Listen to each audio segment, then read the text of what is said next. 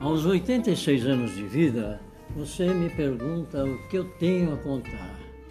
O que eu tenho a contar?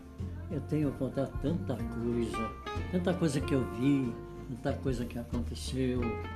O tempo foi passando, os dias passam, uns aos, além de uns aos outros. E a gente fica pensando, o que eu poderia contar numa oportunidade dessa? O que eu poderia contar? Só tu falar.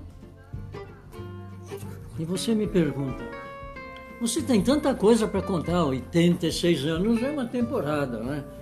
Bom, realmente 86 anos é uma temporada. E a gente pode contar muita coisa.